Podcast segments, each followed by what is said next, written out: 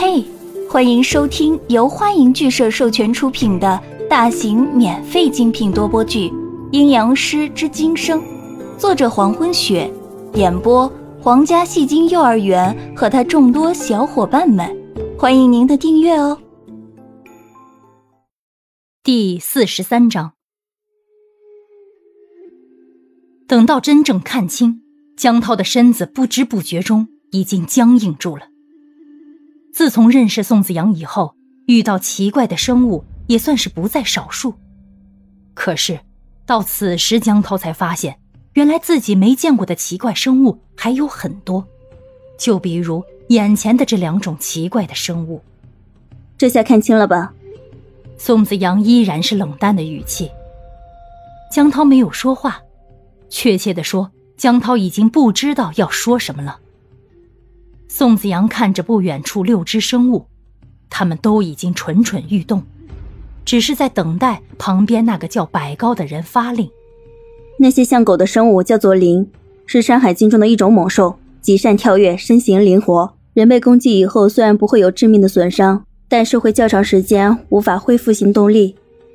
宋子阳看着眼前的生物，声音平静地说：“还有那个像牛一样的兽，叫做吕渠。”也是《山海经》中的野兽，被它袭击以后会被吃掉心脏。身后低沉的声音传来：“说的很对，只不过林是来对付你的，吕渠是对付你身边的那个人。”白高在说话的同时，左眼依然被挡住。白高说到这儿，放开被挡住的左眼，然后睁开。就在左眼睁开的同时。旁边的六只兽像是得到了命令一样，同时向宋子阳和江涛身边扑去。江涛看到眼前来势汹汹的野兽，脸色不但没有慌张，反而非常平静。他相信宋子阳，相信宋子阳会有办法，相信只要有宋子阳在，一切问题都会迎刃而解。果然，就在六只野兽快要扑到宋子阳和江涛身边的时候。都先是被什么东西震了一下，紧接着咚咚几声，全都栽倒在地。栽倒在地上的野兽又迅速爬起来，各自分散开去，将宋子阳和江涛包围起来。早在宋子阳一边给江涛介绍眼前的六只野兽时，自己也在偷偷的设下了结界。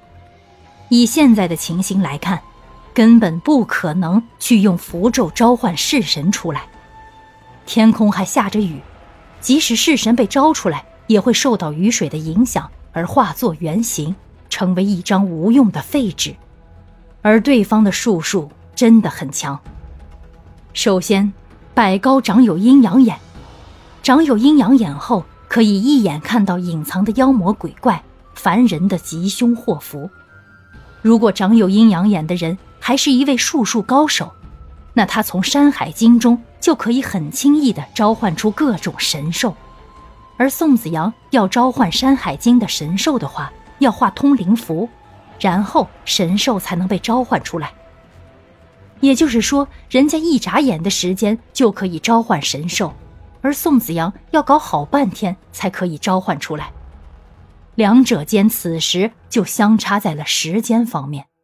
宋子阳思考一会儿，而后。低声开口道：“江涛，你待在结界里，不许出来。”江涛点头，明白。交代完以后，宋子阳跨出结界，刚一走出结界，守在宋子阳身边最近的吕渠一跃而起，张开口就向宋子阳咬去。吕渠虽然力大，但是由于身体的庞大，灵活度就会减小。宋子阳一侧身，吕渠与宋子阳擦肩而过。咚一声闷响，与宋子阳擦肩而过的吕渠陡然之间倒地身亡。江涛在结界里看得很是清楚，虽然宋子阳手法极快，但是还是让江涛看出了缘由。就在刚才，宋子阳侧身避让扑来的吕渠的同时，他的右手弹出一个东西，直直射入吕渠脑中，然后吕渠便倒地身亡。身上无一处伤口。第一只吕渠死掉之后，剩下两头吕渠向后退去，由身体灵活的灵来进攻。三只灵将宋子阳围在中间，围好之后不约而同地扑向宋子阳，左右都没有退路。宋子阳只身站在中间，眼看身体灵活的灵扑了上来，宋子阳就算想躲也没有退路。咻咻两声过后，两只灵应声倒地。就在刚才，三只灵齐扑上来的时候，宋子阳左右手平伸出去，手指迅速的在空中一抓，然后迅速将抓在手中的东西射了出去。